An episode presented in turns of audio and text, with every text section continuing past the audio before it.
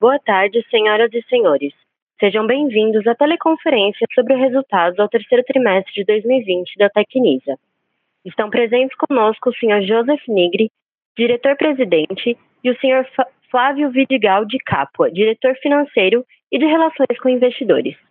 Informamos a todos os participantes que este evento está sendo simultaneamente transmitido pela internet no site de RI da Tecnisa, www.tecnisa.ri.br/ri, e na plataforma MZIQ, onde a apresentação que será realizada a seguir está disponível para download. Informamos também que os participantes estarão apenas ouvindo a teleconferência durante a apresentação da companhia.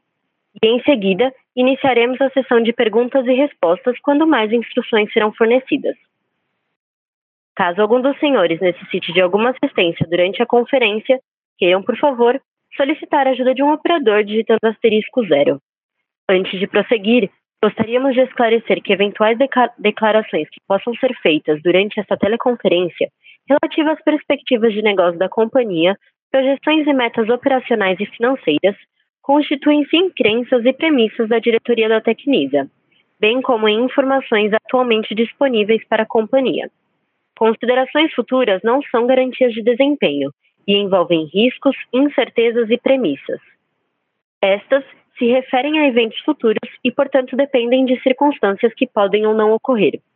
Investidores devem compreender que condições econômicas gerais, condições da indústria e outros fatores operacionais podem afetar os resultados futuros da empresa e podem conduzir a resultados que diferem materialmente daqueles expressos em tais considerações futuras. Gostaria agora de passar a palavra ao Sr. Joseph Nigri, que iniciará a apresentação. Por favor, Sr. Joseph, pode prosseguir. Boa tarde a todos, sejam bem-vindos, espero que estejam todos bem. Bom, continuamos muito otimistas com o mercado. Este trimestre, nossa, as nossas vendas foram muito fortes, acima da nossa expectativa. Temos observado os bancos reduzindo taxa de juro de financiamento imobiliário, é, disponibilizando novos indexadores, tudo isso contribui muito para a reação do mercado. É, também acreditamos que estamos no início de um ciclo que vai ser muito positivo e muito promissor para o setor de incorporação. Óbvio que temos as nossas preocupações, as incertezas, mas de modo geral, achamos que é um ciclo muito promissor. Começando aqui pelo slide número 4, falando de estratégia, né, sem muitas mudanças. É, basicamente, a gente continua adquirindo terrenos dentro da cidade de São Paulo.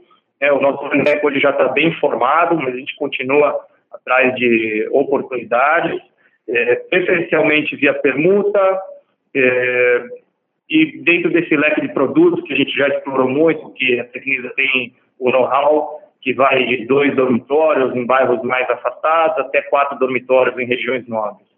Tá? Então, por, é, além disso, retomar os lançamentos, né? É, como a gente vai falar mais para frente, infelizmente não tivemos lançamentos no trimestre, mas temos muita confiança no final ainda agora desse ano, no quarto TRI e para o ano que vem. Tá? Projetos, foco em projetos rentáveis, é, também a posição de caixa, dada todas as incertezas, é sempre um ponto que a gente é, procura medidas para reforçar, né, operações que possam reforçar. Entre elas, eu gostaria de mencionar uma operação que nos interessa muito, que são fundos de permuta, tá bom? Estamos trabalhando nesse sentido. E seguimos monitorando os desdobramentos da pandemia e todo o impacto que isso tem no, no mercado como um todo. Infelizmente, a, essa nova onda parece que chegou, chegou forte mas é, se Deus quiser, ela vai ser também controlada. E continuamos dando é, é, foco também em alienação de terrenos que não são estratégicos, que estão em outras praças, que a gente já não atua mais. Agora, passando para o slide número 5, conforme eu falei sobre o lançamento, a gente tem muita confiança nos projetos que a gente vai lançar é, esse quarto TRI. São três projetos, é, já temos até alguns com alvará de de aprovação. É, três estantes estão abertos, então, contando com esses projetos e até o final do ano que vem, a gente optou por projetar um guidance que vai de 1,2 até 1,5 bilhões de reais. Tá? Esse, então, o guidance seria entre hoje e o final do ano que vem.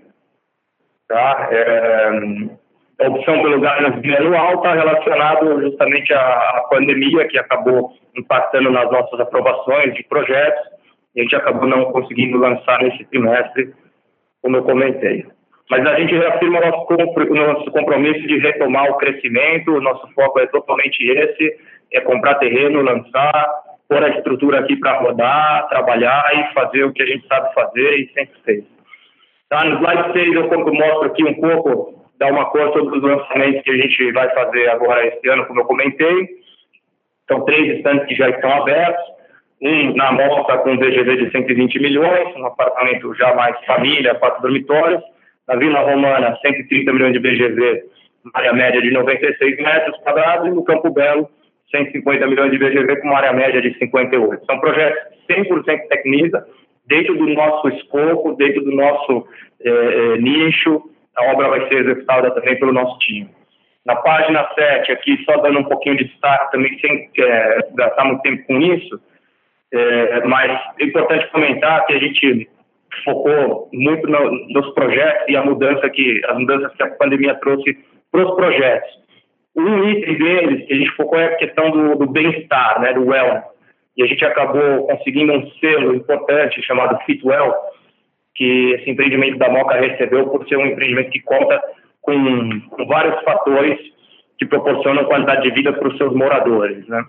É, na próxima página, a gente tem o empreendimento do Campo Belo, já é um empreendimento de área um pouco menor, tá? mais urbano, mas com, também com muito conceito. E, mais importante, uma inovação que a gente colocou nesse projeto, dada todo esse novo fenômeno do home office, é, porque a gente sabe que é, o home office ele veio para ficar, né?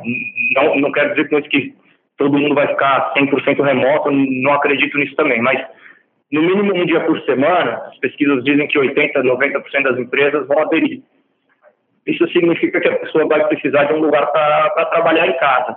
Quem mora num apartamento grande tem dentro do seu imóvel ali um ambiente onde ele pode trabalhar com tranquilidade.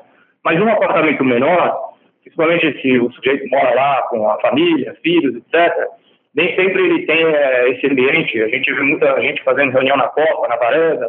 Então a gente projetou na área comum do prédio, um térreo, é, um negócio que a gente está chamando de cabines são as cabines, né? Não é uma área de coworking ali onde você, um lounge, você fica é, no sofá ali, não. É um ambiente onde você trabalha o dia inteiro com, com, com conforto acústico, né? Ele é privativo, ele é, ele é, o condomínio ele vai ter algum sistema para coordenar o, o, a reserva desses ambientes e a pessoa vai usar esse, esse ambiente para trabalhar, ficar lá meio período, o período inteiro, para trabalhar com silêncio, com iluminação, com temperatura adequada, né, com ergonometria, etc. Então a gente está muito confiante também nessas inovações. E aí na próxima página, o projeto da Vila Romana também com, com conceito de qualidade de vida, tá bom? Sempre lembrando que estamos aqui abertos a vendas, investidores também que quiserem comprar com é, condições diferenciadas, pagamentos à vista, a gente também tem prazer de receber vocês aqui para discutir isso. Aí no slide número 12, A gente fala sobre os terrenos, sobre o land bank. Então, de julho até outubro, a gente acrescentou 545 milhões de VGV ao nosso land bank. Bairros como Pinheiros, Vila Clementino, Chácara Cabim, Jardim Paulista. Né? Tivemos uma ampliação no nosso terreno do Jardim. E se a gente considerar, então, desde o follow-on, a gente já está aí com 1,1 bi de VGV adquirido.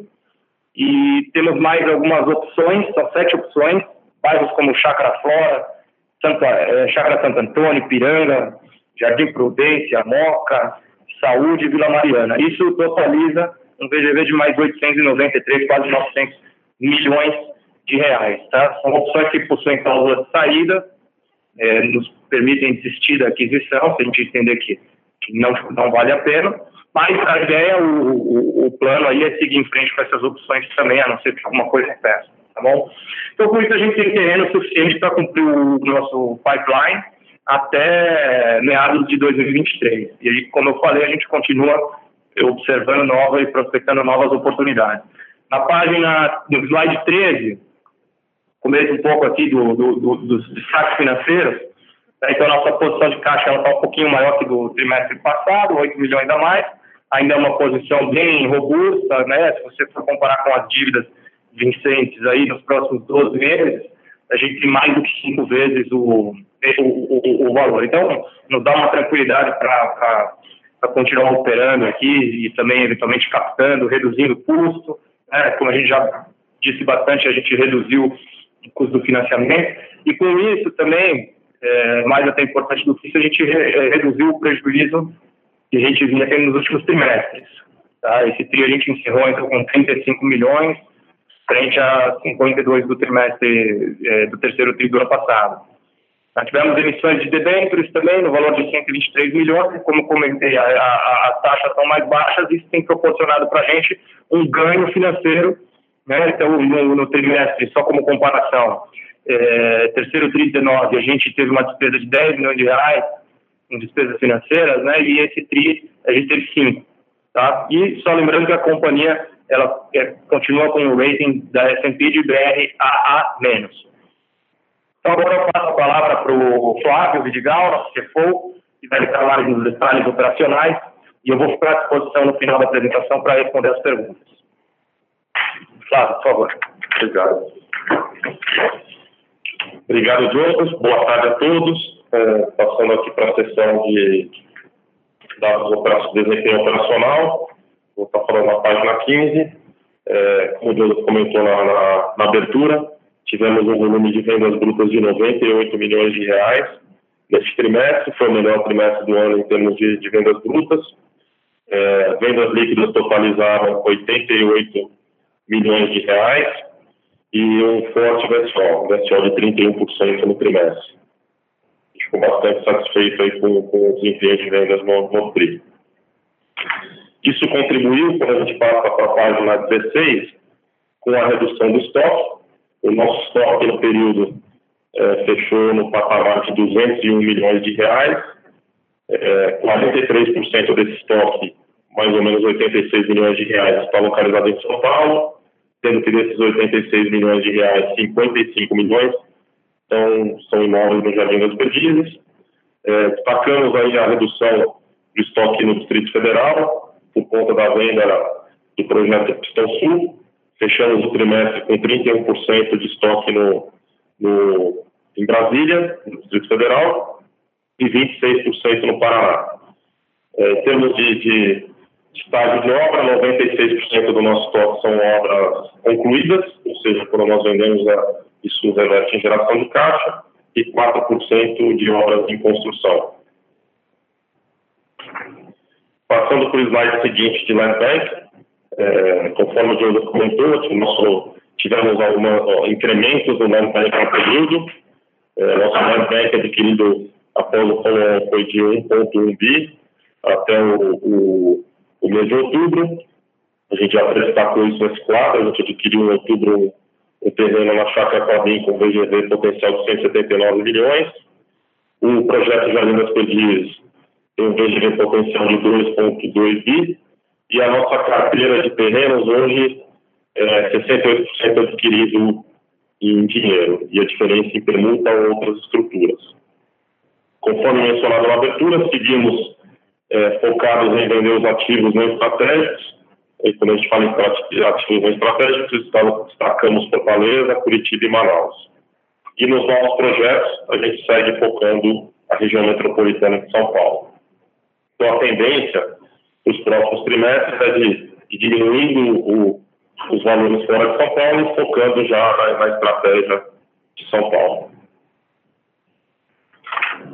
Passando para o slide seguinte, de, onde a gente destaca o volume repassado, então, como tivemos um volume maior de vendas no período, é, o volume repassado evoluiu de 19 milhões para 41 milhões, representados em 181 unidades repassadas. E no ano, 104 milhões até os nove meses e 554 unidades repassadas. Em termos de desempenho econômico financeiro, na próxima sessão, é, no slide 20, percebemos um, como tivemos um aumento nas vendas, o receitamento evoluiu para 59 milhões, o lucro bruto ficou no patamar de 8 milhões de reais. A gente destaca também uma, um controle aqui nas despesas administrativas. A gente tem mantido o patamar de 16, 17 milhões por trimestre.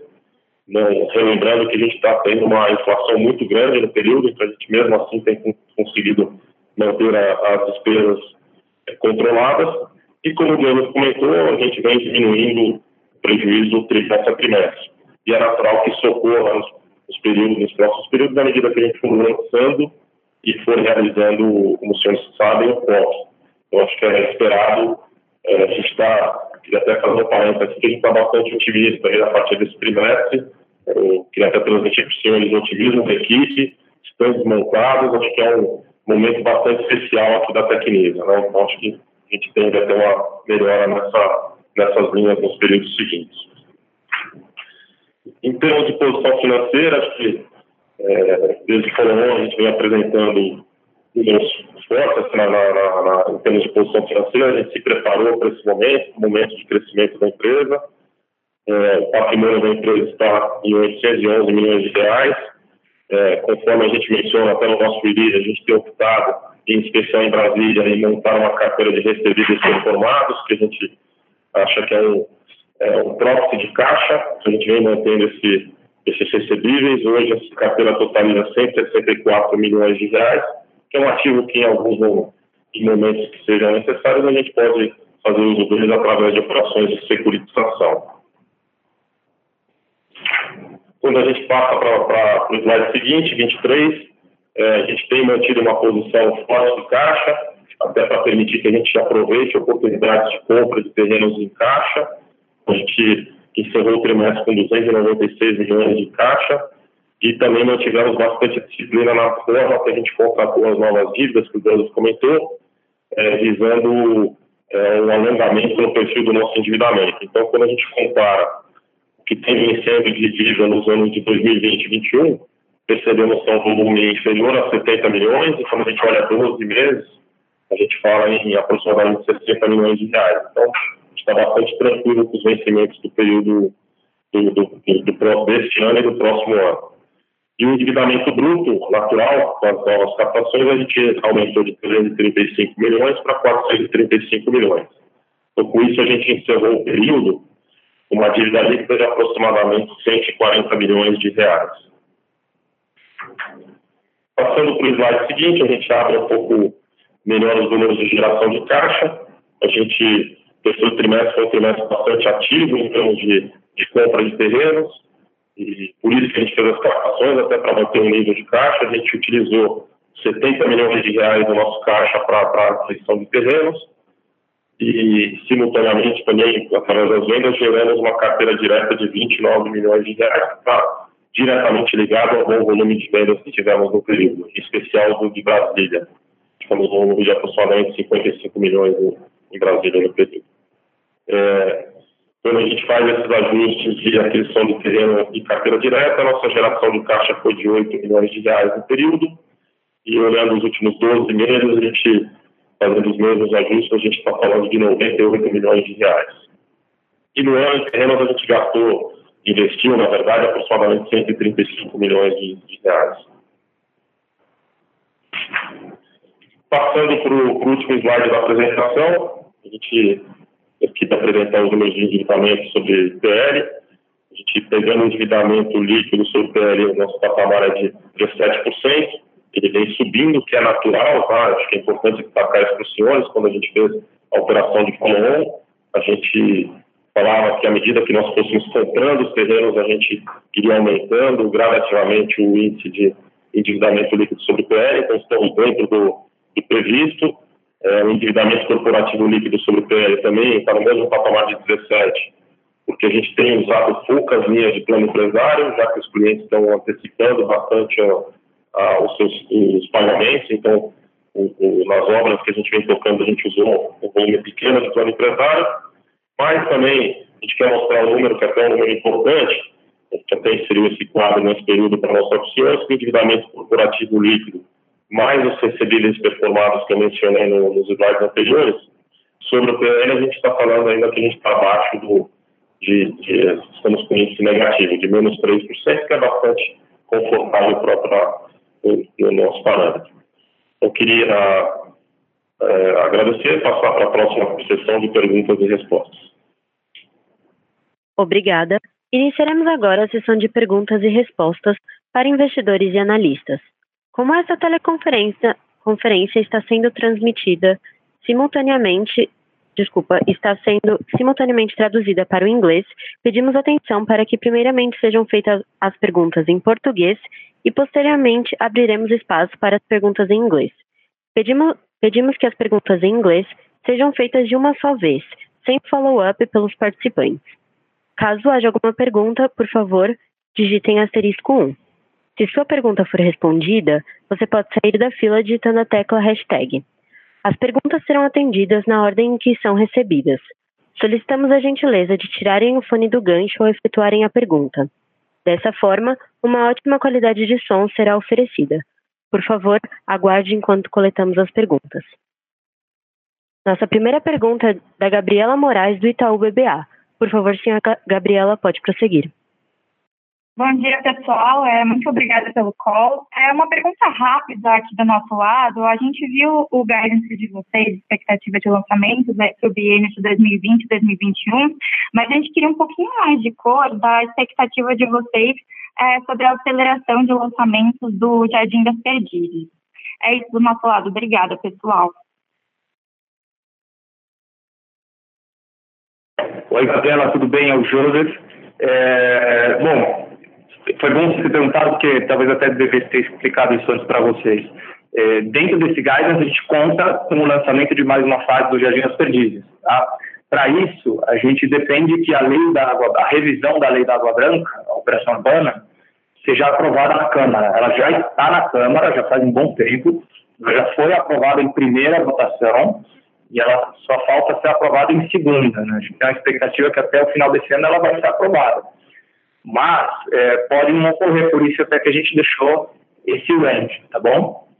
Só completando, Gabriel, um pouco, e para deixar claro para todos no call, também, apesar de estar no slide, mas é, o 1,2 a 1,5 bilhão é percentual tecniza, tá?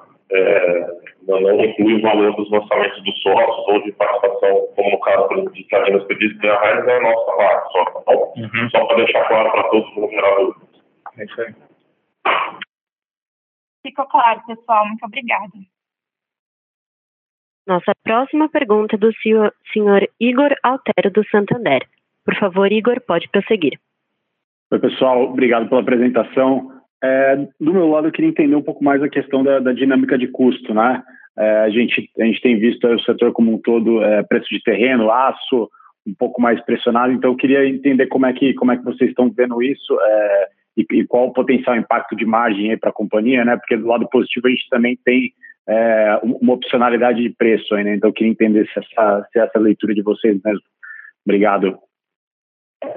Bom, Igor, também muito bem lembrado, esse tema é um, um item que nos preocupa, tá? A gente está super focado nisso.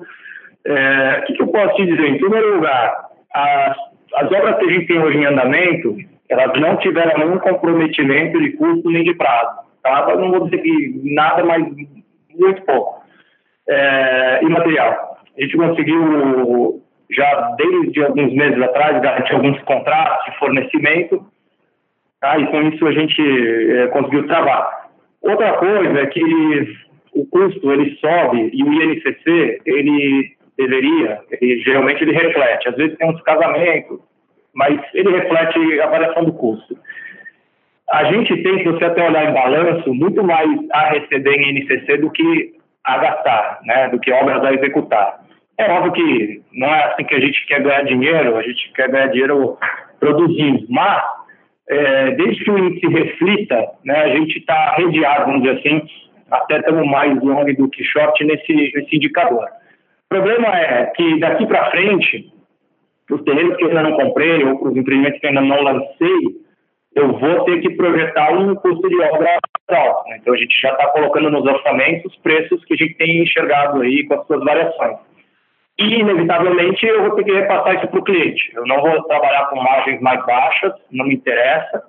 Prefiro não fazer alguns negócios a, a fazer com margem mais baixa E acho que, via de regra, o mercado também pensa assim, não tem muita variação, ou, ou, o incorporador não compra, não lança, ou ele vai lançar no preço que vai dar o retorno dele. E isso vai ser transferido para o comprador. Né? Então, a gente viu que o mercado está aquecido, que tem juro baixo, às vezes uma coisa compensa pela outra, o valor da parcela, ela, é, é, o preço subiu, então a parcela sobe, mas o juro caiu, então a parcela cai e acaba ficando a mesma coisa. Mas, no fim do dia, vai ser isso. É um ponto importante, a gente está observando, mas não, nada que, que, que, que mude aqui os planos ou dê alguma reação adversa aqui para nós, tá bom? Tá ótimo. É, se me permitir só um follow-up na questão do, do, do, do guidance de lançamento de vocês, é, vocês já estão, é, já tem um assumption aí de, de incremento de preço é, ou, ou, aí seria apenas uma, uma opcionalidade? Não, os preços que a gente está é, considerando para efeito de cálculo dos VGVs que a gente está publicando, tanto de guidance quanto de land bank, etc., são preços atuais. Tá? Até, vou te falar, possivelmente preços até um pouco defasados, porque é, vamos dizer que eu adquiri o terreno há seis meses, um ano atrás, e eu venho normalmente atualizando pela inflação. Pode ser que na hora de lançar, eu vou até lançar por mais do que isso. Tá? Jardim das Perdizes, por exemplo, a gente tem, para efeito de cálculo de VGV, um preço de mais ou menos entre 10 e 10.500 reais por metro quadrado. Tenho vendido unidades lá 12, 13, né? obviamente que depende, com vista, sem vista, andar alto, andar baixo, mas é, não me impressionaria se no lançamento, ainda mais porque quando você pega unidade pronta versus lançamento, o lançamento tem um prêmio em termos de valor por metro quadrado, pela facilidade de pagamento, pelo valor presente, etc. Então, não me impressionaria a gente ter um, um, uma boa carta na manga aí nesse sentido, tá bom? Tá ótimo, obrigado. Boa tarde, pessoal. Eu sou o Felipe Dias, gerente de RI da Tecnisa. A gente vai iniciar agora a etapa das perguntas que chegaram pelo webcast. Uh, vou fazer a leitura aqui das duas perguntas do Rogério Silva e do Luiz Coutar, que sobre o mesmo tempo. Bom dia. Por favor, poderia nos atualizar a respeito do status do projeto de lei uh, da CEPAC, né, o 397 de 2018? Uma vez em vigor, irá requerer reaprovação dos projetos de ajudas perdizes uh, ou nada que irá impactar muito os prazos dos nossos lançamentos? Vou passar essa pergunta para o Joseph. Então, Luiz, tudo bem? Rogério, como vai? É, seguinte, quando você tem um, um, um terreno tá, dentro de uma operação urbana, você consegue aprovar, você consegue emitir o que, a prefeitura chama de alvará de aprovação, que é realmente a aprovação do projeto. Para você executar a obra, você tem que ter um alvará de execução. Para ter um alvará de execução, você tem que ter o CEPAC comprado e vinculado ao terreno. Então, nós conseguimos aprovar projetos, mas a gente não consegue alvará de execução sem o CEPAC. Nós temos projetos já aprovados e alguns em fase de aprovação, e alguns lotes que a gente ainda não está mexendo, a gente já tem estudo, mas não tem que ficar investindo também agora, depois pode mudar, né? É, não é o caminho crítico. Mas, é, com a aprovação do PL, tomara que venha em breve, se Deus quiser, não vamos ter que reaprovar projeto, tá bom? A não ser algum projeto do passado que a gente queira fazer algum tipo de modificação, né? Temos, lembrando que alguns lotes a gente até chegou a adquirir é, outorga na época não residencial, o mercado não residencial virou, pode ser que eu compre um CEPAC residencial, faça uma mudança de projeto, isso pode acontecer. Mas o nosso primeiro lançamento ali, que seria o, o, o lote C12, que a gente chama ali na quadra C, é, ele está aprovado e não vai ser alterado. Basta comprar o CEPAC, vincular o terreno, um processo relativamente simples e, e, e lançar. A rigor, eu até poderia lançar sem alvará de execução, mas já é um risco que eu não sei se eu estou a fim de assumir, porque se, não, se por algum motivo o CEPAC não sai, o alvará não sai, eu não consigo começar a obra e eu tenho uma obrigação com os compradores. Mas, de modo geral, é isso, tá bom? Espero ter respondido tudo. Se, não, se for, ficar alguma dúvida, é só escrever de novo. Júlio, só vou pedir para fazer um follow-up sobre o status da aprovação. Então, em que pé está agora? É, eu comentei isso, né? O projeto foi enviado já faz tempo do Executivo para a Câmara.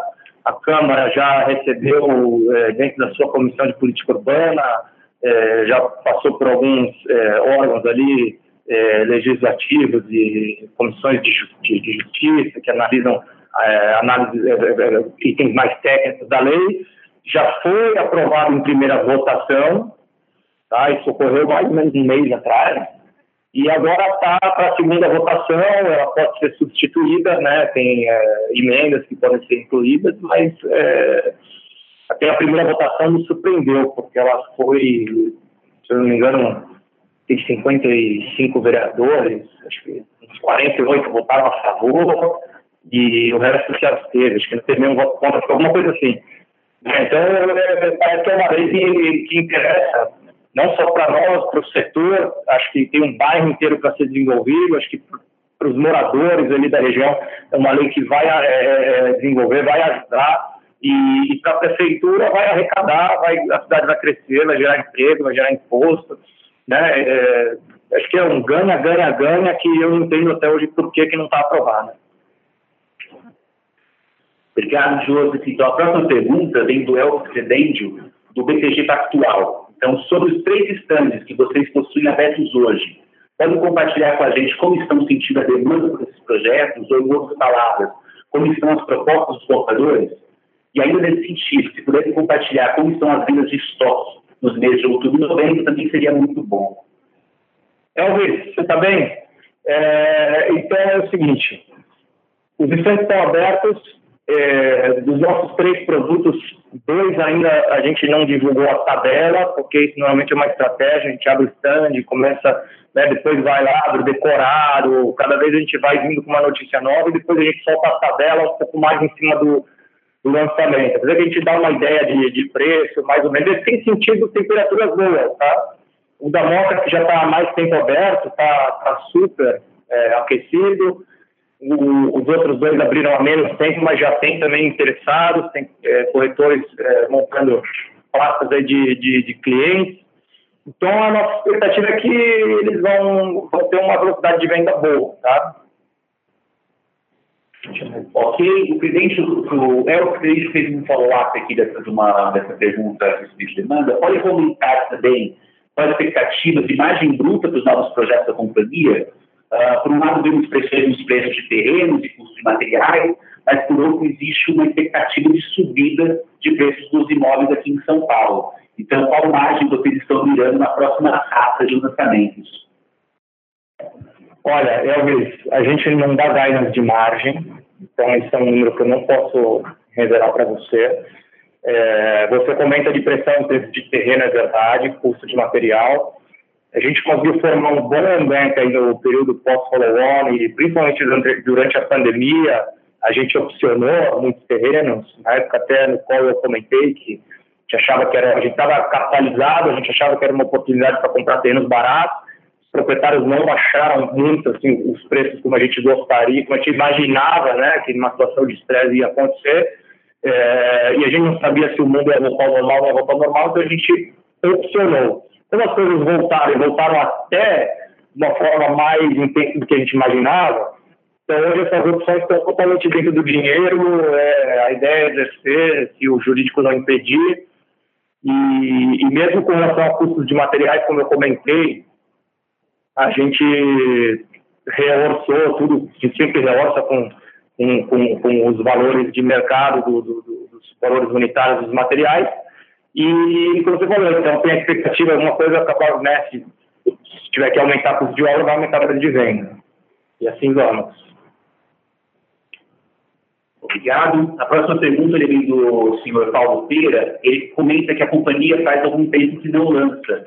Então, que garantias que a gente tem agora, confiança que a gente tem agora a respeito uh, desse guidance de lançamento que a gente está divulgando?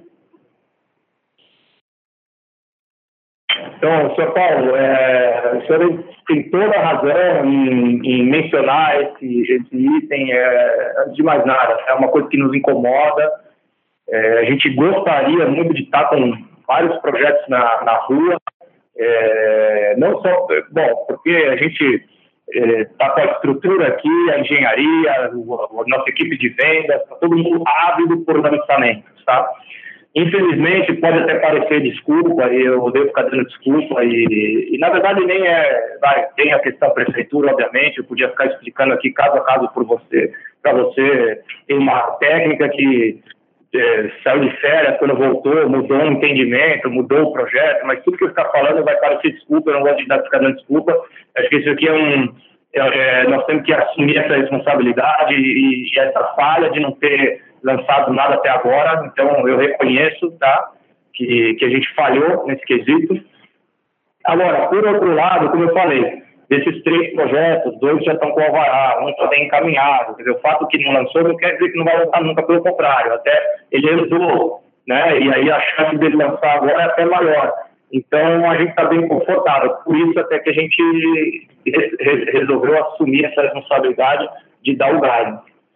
Flávio vai complementar aqui. Eu queria até comentar com você também, é, reforçar um pouco o ponto do jogo, e adicionar alguns pontos que acho que além de de descrição geográfica de terrenos, que a gente, você pode olhar na apresentação, no slide 12, hoje, além de Jardim das Perdidas, a gente tem bons terrenos, não somente comprados, conforme a gente falou, em outras regiões e pulverizados, o que até é, facilita esse programa de lançamentos que a gente divulgou, como a estrutura de capital da, da companhia está bastante adequada. Né? Eu acho que, como eu mencionei na minha sessão, a gente está num momento especial de Tecnisa, né? A gente está com uma estrutura de capital ajustada, baixo índice de, de alavancagem, que permite que a gente acelere a companhia sem um risco financeiro elevado e com um bom lineback em projetos que a gente tem sentido, como foi já mencionado em outras respostas, uma, uma boa procura. Assim, estamos montados só no, no, no projeto de Tobias Barreto, nós tivemos 27 mil visitas à página com uma, um tempo médio de quatro minutos na, na, na página, que mostra que o cliente está interessado no, no, no, produto. Então, a gente está com, com, bastante otimismo em relação a, ao cumprimento do guidance e ao, ao, último trimestre do ano e o ano de 2021 também. Lembrando que para fazer perguntas, basta digitar asterisco 1 no seu telefone. Obrigada não havendo mais perguntas, gostaria de passar a palavra para o Sr. Joseph para as últimas considerações. Pode prosseguir. Pessoal, era isso. Acho que deu para cobrir bastante. Agradeço a todos que participaram, que perguntaram.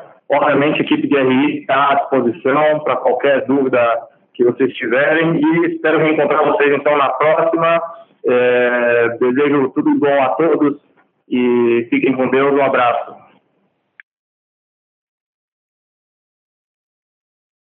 Obrigada. A teleconferência de resultados da Tecnisa está encerrada. Desconectem suas linhas e tenham uma boa tarde.